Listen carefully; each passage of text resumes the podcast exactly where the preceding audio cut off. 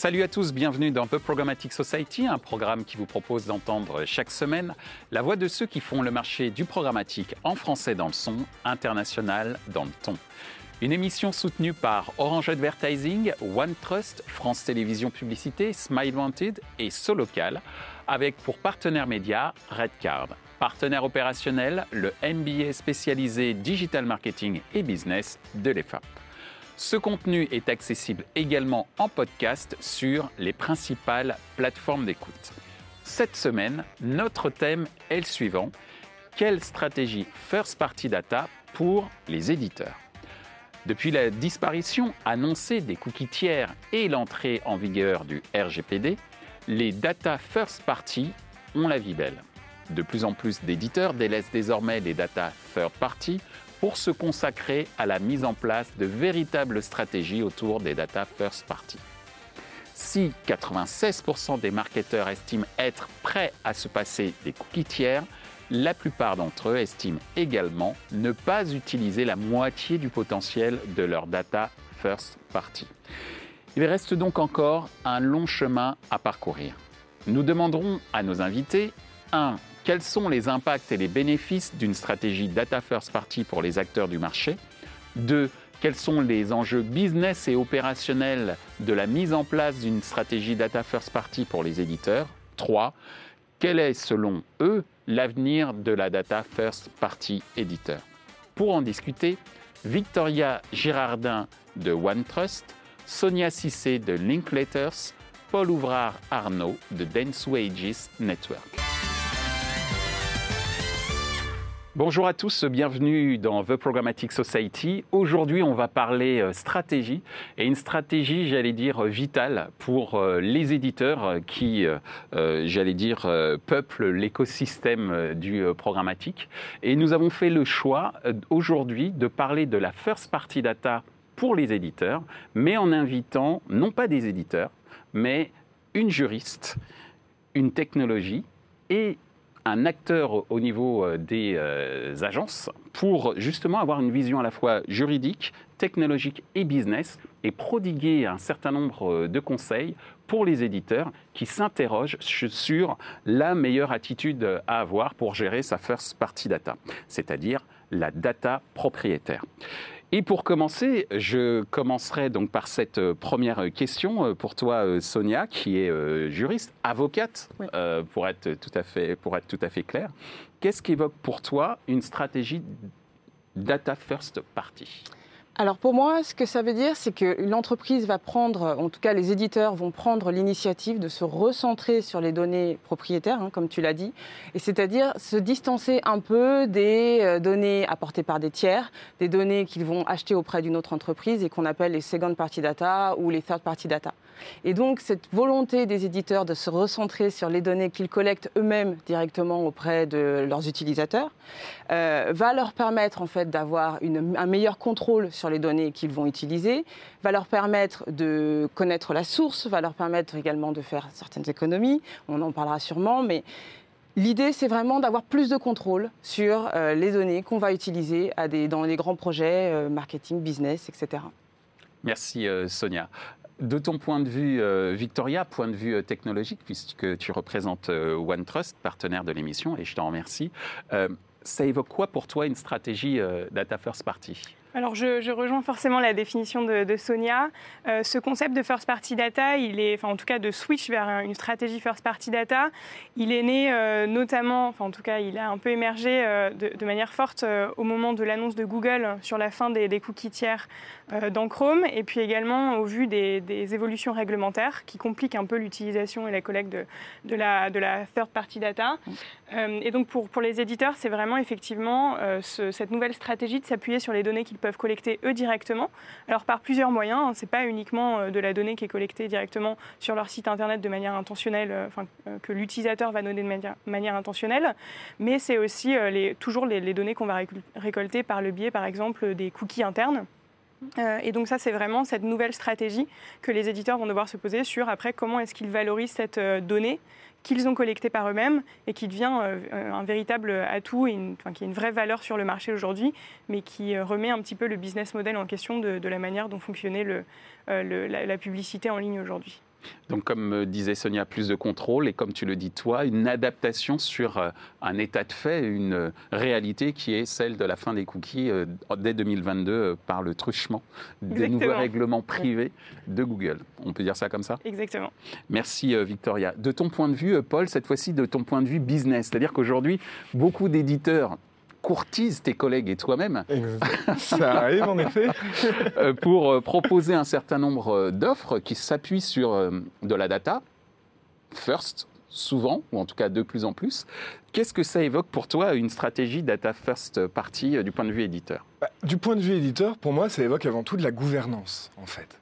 C'est l'éditeur qui reprend possession déjà de ses cas d'usage, de communication, que ce soit avec directement, aujourd'hui, classiquement de la first party data, donc le CRM, mais ce qui peut aussi être inclus aux manières de truchement peut-être technologiques, mais qui peuvent se justifier, comme par exemple la délégation de sous-domaines, dans de la first party data, donc par exemple, j'imagine des données DMP collectées sur le site de l'éditeur lui-même.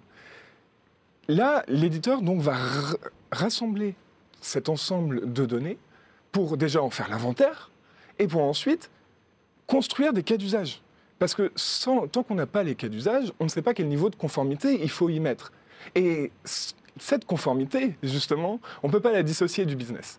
Parce que c'est cette conformité qui va construire de la confiance chez l'utilisateur, qui va construire chez, chez l'utilisateur de l'engagement. Et c'est ça, in fine, que recherchent les éditeurs. Quand tu dis euh, construire des cas d'usage, ça veut dire euh, c'est une sorte de test and learn, euh, j'allais dire, de la, la conformité? Alors, nous, notre recommandation, c'est d'y aller en plusieurs, étapes. Une première étape, c'est déjà d'imaginer pour l'éditeur comment est-ce qu'il souhaite s'adresser à sa base de données. Et en fonction des cas qui sont imaginés, il va sélectionner les outils, peut-être réduire ces outils-là pour avoir des outils plus intégrés, justement, entre CRM, cookies, et, etc. Et petit à petit, en fait, avoir un certain nombre de cas d'usage qui peuvent être déployés à court terme, moyen terme, long terme, qui représenteront des challenges différents et qui représenteront aussi des prérequis différents en termes de conformité.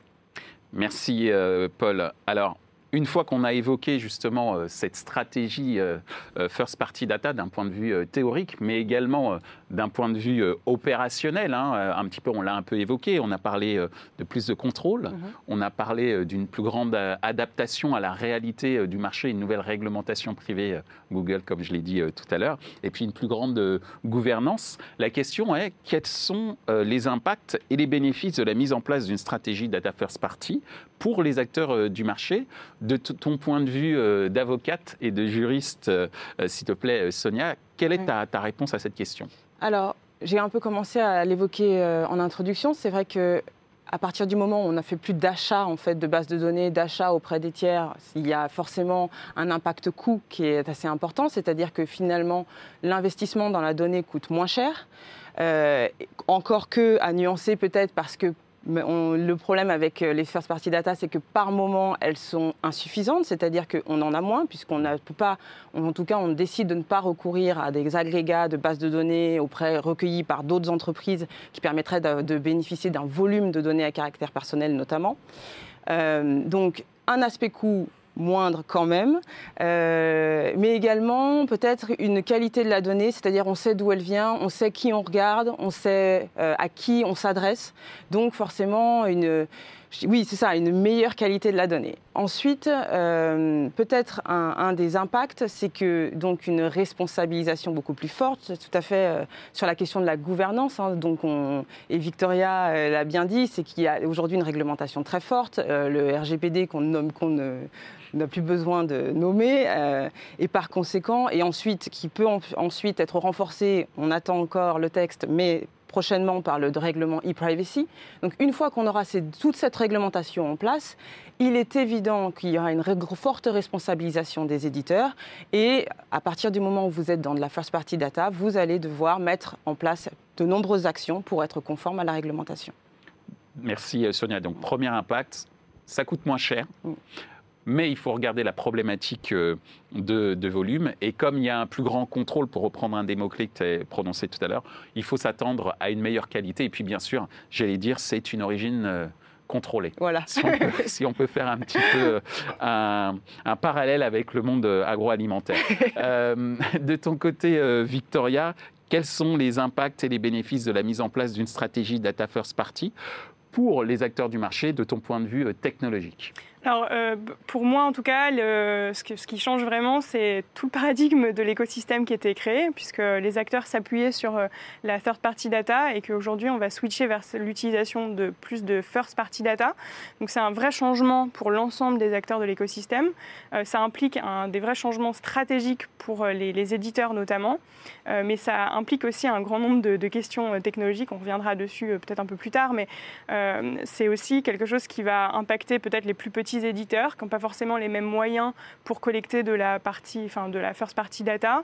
Euh, ça va aussi euh, impacter le reste de l'écosystème qui s'appuie justement sur, euh, sur les éditeurs, notamment les annonceurs, et parce que plus il va y avoir de stratégies first party data qui vont être aussi les plus diverses possibles, hein, puisque mm. c'est ce qu'on voit aujourd'hui sur le marché. Euh, il y a vraiment de nombreuses stratégies, de nombreuses approches. Euh, et donc tout ça, ça va impacter aussi euh, le, les annonceurs, la manière dont ils vont pouvoir s'appuyer sur ces first-party data, les récupérer, les utiliser, etc. Donc vraiment des, des gros changements pour l'ensemble des acteurs sur le marché et pas mal de choses à anticiper. et puis aussi, comme le disait Sonia, vraiment, ce, euh, pour moi, il y a ce besoin de rebalancer un petit peu l'utilisation de la donnée euh, et de recréer de la confiance et de redonner un petit peu de contrôle aussi à l'utilisateur sur ces données. Et ça, je pense que c'est un véritable aussi changement d'approche pour les éditeurs euh, qu'il faut savoir anticiper également. Merci Victoria. Donc tu as repris effectivement la notion de volume qu'évoquait Sonia en disant que effectivement, pour les petits, euh, les volumes vont pas forcément être importants. D'où une question également autour de l'agrégation de ces différents euh, et de ces petits euh, éditeurs peut-être pour créer peut-être un, grand volume qui permette à cette first party data agrégée, mais on dirait une super seconde partie data dans ces cas-là peut-être, de pouvoir s'adresser au marché. Donc de ton point de vue, Paul, justement, au regard de ce que viennent évoquer Sonia et Victoria, quels sont pour toi les impacts et les bénéfices de la mise en place d'une stratégie data first party pour les acteurs du marché? Alors au niveau des impacts, je pense que Sonia et Victoria ont bien cerné euh, le problème. La baisse de volumétrie, il faut s'y attendre, de toute manière. C'est une fin en soi. Donc la problématique qu'on a, c'est comment continuer à acquérir de nouveaux prospects, comment continuer à acquérir de la connaissance client, de la capacité d'adresser le client et de la capacité de mesurer cet adressage. Pour ça, mettre en place la stratégie, de toute façon, c'est indiscutable. Dans les bénéfices d'une stratégie first party, c'est en effet se désengager la third party data, de reprendre de l'indépendance, de reprendre du contrôle, mais aussi de reprendre de la connaissance sur les propres outils qu'on utilise et de remettre en place de la cohérence dans les activations, dans les utilisations des données. Tout ça, en fait, là vraiment, c'est le business qui rejoint la conformité. En fait, une bonne conformité, c'est un business qui est bien géré, tout simplement. Et c'est un business qui est raisonnable. Alors, business raisonnable, ça commence par le désengagement de la third party data, c'est ce que tu dis? Alors, le désengagement de la third party data, c'est pas tout à il faut pas le voir comme la third party data n'existera plus. Elle sera utilisée, je pense, et il faut l'utiliser pour, avant tout, recruter de la first party data. Et elle doit être au service de la first party data. Et je pense que c'est là le changement de paradigme qui va arriver. Merci euh, Paul pour euh, ces précisions. Et effectivement, là, c'est un gros changement de paradigme. C'est-à-dire que la third party data qui était là pour accompagner des campagnes euh, qui tournaient, hein, on va parler, j'allais dire, de manière très opérationnelle, aujourd'hui, elle doit être exploitée pour préparer une stratégie first party data, si j'ai bien compris. Tout à fait. Très bien. Tout à fait. Parce que c'est elle qui va permettre justement aux petits éditeurs de se construire leurs propres audiences, leur propre base de first party data, malgré tout. Merci. Alors justement, puisqu'on parle euh, un peu d'opérationnel, quels sont les enjeux business et opérationnels dans la mise en place d'une stratégie data first party pour les éditeurs, même si on vient, on commence un petit peu, on vient d'en parler euh, un petit peu à l'instant. De ton point de vue, euh, Sonia, c'est quoi les enjeux business et opérationnels quand on met en place euh, les stratégies Data First Party Data? Comment on s'y prend? Alors, je, pense que, je pense que Victoria et Paul sont beaucoup plus à même d'expliquer. Mais de ton observation en tant qu'avocate. D'un point de vue plus juridique, en tout cas, bien entendu, ma vision des choses, c'est de se concentrer sur ce règlement européen qui vient imposer de nombreuses obligations, euh, qui nécessite de nombreuses actions de remédiation, puisque évidemment, euh, il est entré euh, en application en 2018 de nombreuses entreprises et notamment des éditeurs ne sont pas encore parfaitement conformes. et c'est important, que j'ai bien, aimé quand tu as dit le business qui rejoint la conformité, c'est bien ça. C'est-à-dire que c'est normal pour un éditeur d'être, euh, en tout cas, euh, de suivre le business, d'être orienté business, mais il faut être conforme. Et donc, c'est, à mon avis, un grand, un grand chantier, non pas que juridique, mais opérationnel, effectivement, et aussi business, d'être conforme au règlement européen et de mettre en place, en fait, toutes ces actions euh, qui sont voulues par le texte, et notamment la notion d'information, la notion de transparence, toute cette gestion du consentement des utilisateurs. Donc, une interaction très forte, très poussée avec euh, justement les personnes concernées, avec les utilisateurs, et cette obligation de leur redonner le contrôle, d'avoir soit effectivement une gestion de son contrôle, de sa gouvernance, de connaître ses outils, et de leur permettre également à eux, les utilisateurs, de prendre un poids, une, véritable, je dirais, ben, un véritable contrôle sur les données qu'ils mettent à la disposition des éditeurs. Donc, et c'est un véritable chantier mené de concert par tous les départements notamment business, euh, business opérationnel, juridique. Merci Sonia. Donc on reprend le mot contrôle, mais cette fois-ci, j'allais dire contrôle des outils. Euh, on reprend également euh, le mot euh, de, gouvernance hein, que tu as exploité tout à l'heure. Il y a une vraie problématique de gouvernance des outils. Et puis justement, puisque des outils, tu, tu, en proposes au marché pour gérer cette first party data, Victoria, quels sont, de ton point de vue, les enjeux business et opérationnels? Comment on s'y prend, comme je le disais tout à l'heure, pour mettre en place une stratégie first party data pour les éditeurs?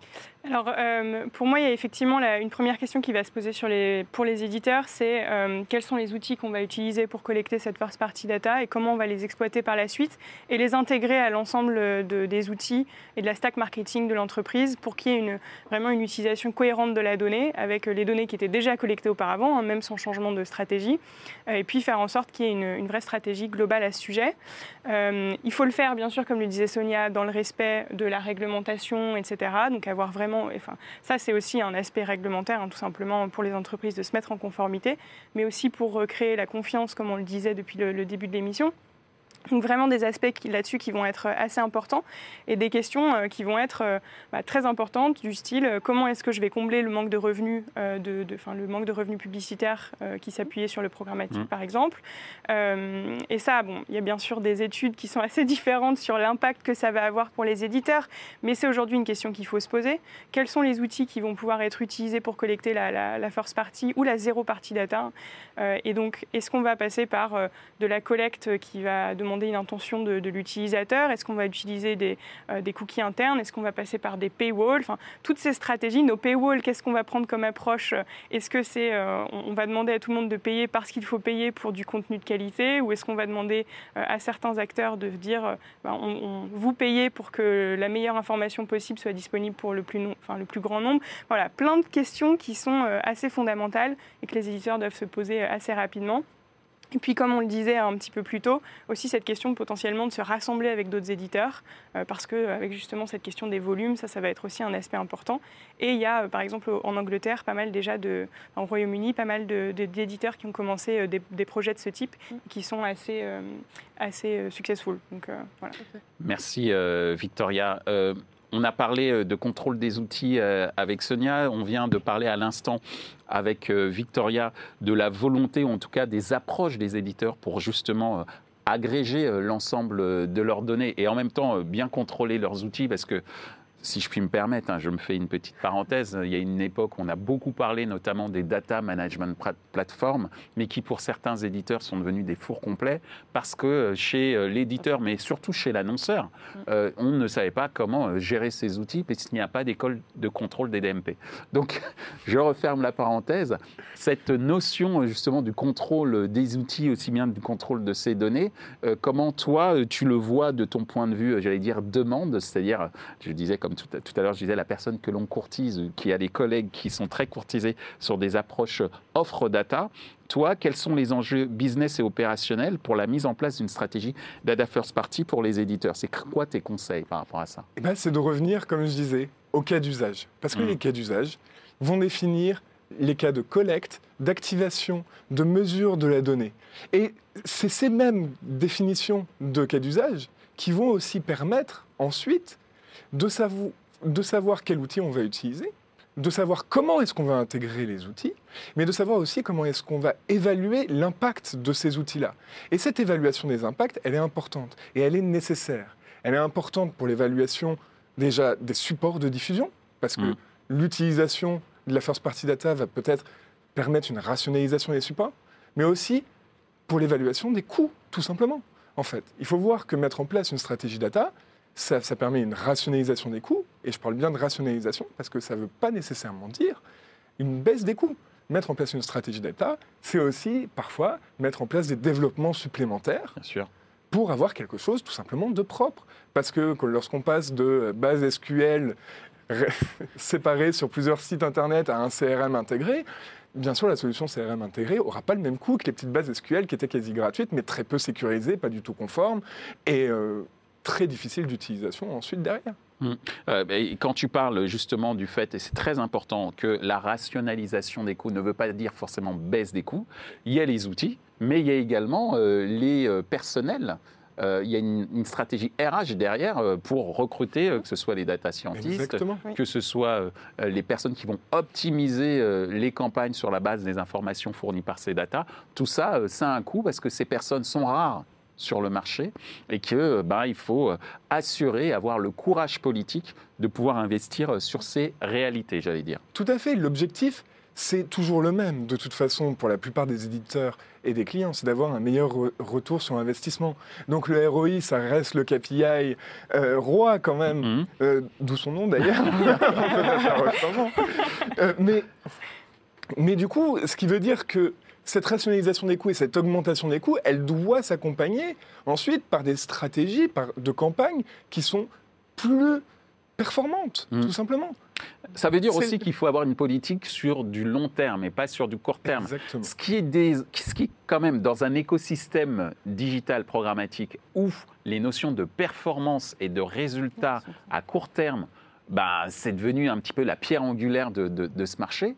Se dire qu'il va falloir faire une politique à long terme pour gérer euh, les datas, c'est pas simple. Donc effectivement, euh, je peux comprendre euh, entre guillemets le dilemme devant lequel les, éditeurs sont, ont, à faire face. On en arrive à notre dernière question. question simple. De votre point de vue, donc point de vue euh, juridique, point de vue technologique et point de vue euh, business. Quel sera l'avenir de la euh, data first party éditeur, de ton point de vue, Sonia? Alors, je vais reprendre un peu ce qui a été dit, puisque je pense que c'est des points clés. réglementation, la réglementation va se renforcer, il va y avoir un contrôle des utilisateurs qui va être de plus en plus prégnant. Hmm.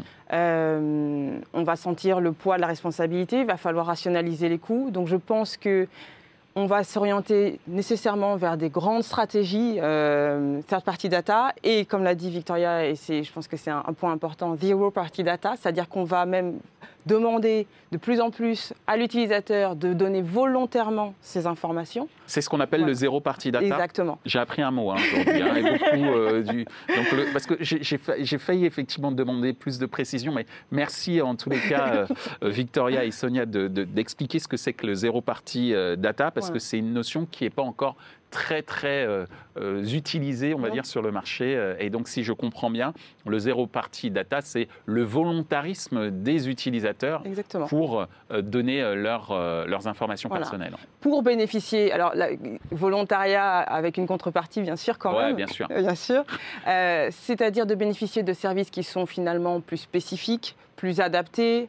On parle de services premium, d'un point de vue marketing de contenu. Exactement, de services premium. Et donc, on va s'orienter de plus en plus avec, enfin, je pense, pas du tout un abandon finalement euh, des third party data, mais plutôt une accessoirisation de ces, de ces données-là avec un renforcement des euh, third party, des first party pardon, et des zero party data pour que on soit dans un écosystème beaucoup plus réglementé, beaucoup, plus, enfin, beaucoup mieux géré d'un point de vue tant éditeur qu'utilisateur. Merci euh, Sonia. Euh, Victoria, de ton point de vue, euh, c'est quoi l'avenir de la first party data editor? Alors, euh, bah, forcément, on va reprendre beaucoup de points qu'on a déjà cités aujourd'hui. Mais on va où, mais, en gros? Mais ouais, alors pour, pour moi, en tout cas, il y a une vraie question pour les, pour les éditeurs sur euh, justement cette mise en conformité. Donc, euh, ils vont collecter de plus en plus de, données directement, qui vont être volontairement ou pas données par l'utilisateur. Mais toujours est-il qu'il faut qu'ils s'assurent que, tout est collecté et utilisé de manière règle, enfin, enfin conforme en tout cas. Euh, donc ça, pour moi, c'est un, vrai sujet. Et je pense qu'il y a effectivement un vrai sujet qui se pose sur comment est-ce qu'on va collecter cette donnée, comment est-ce qu'on va s'appuyer sur l'utilisateur pour la connecter de lui-même. Donc quels sont les différents points de collecte qu'on va utiliser.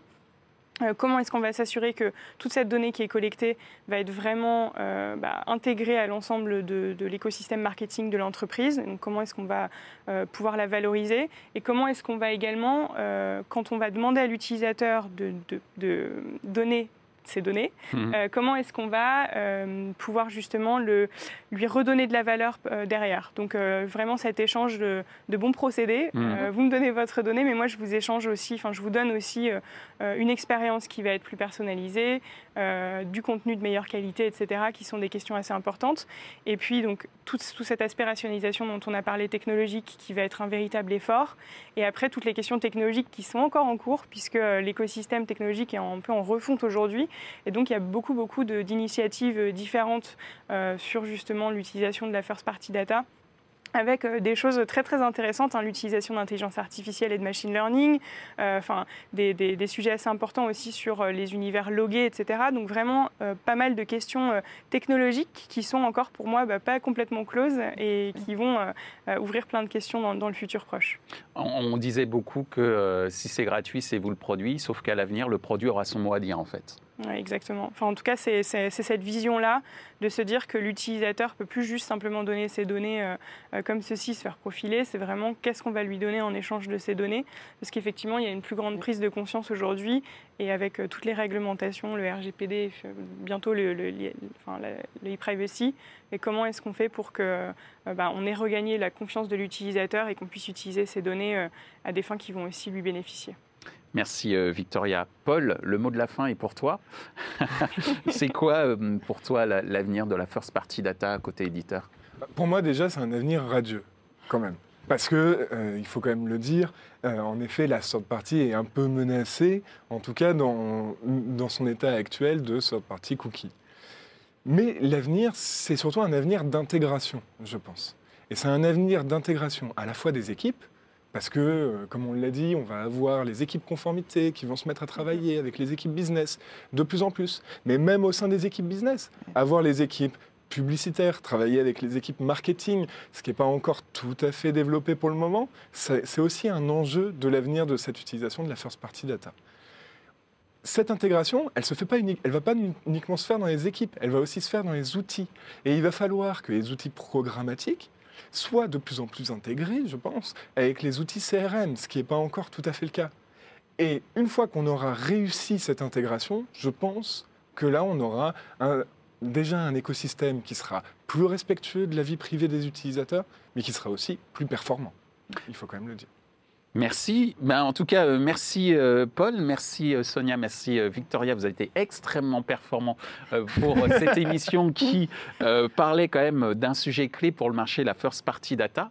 Ce que j'ai compris, c'est que l'avenir du first party data, c'est le zéro party data, à savoir le fait que les utilisateurs fassent une démarche volontaire en échange de services, voire de produits, mmh. pour qu'ils puissent donner leur euh, data. On a beaucoup parlé de la monétisation euh, de euh, la data à terme et il y a un certain nombre de fantasmes, de projets sur la monétisation des utilisateurs directement, mais peut-être que cette monétisation, elle passe tout simplement par le troc de services à valeur ajoutée pour les utilisateurs. Donc merci de nous avoir fait comprendre ce nouvel enjeu.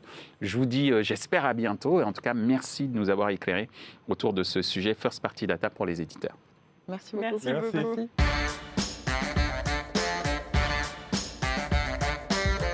Ainsi s'achève ce débat autour des first party data pour les éditeurs. Les points à retenir de nos échanges sont les suivants. 1. Une stratégie first party data permet un meilleur contrôle de ces données, une meilleure adaptation aux évolutions du marché, comme la fin des cookies tiers à horizon 2022, et une meilleure gouvernance de sa donnée. 2 Une stratégie First Party Data génère une rationalisation des coûts opérationnels et ce, grâce à une donnée de meilleure qualité d'origine contrôlée. 3.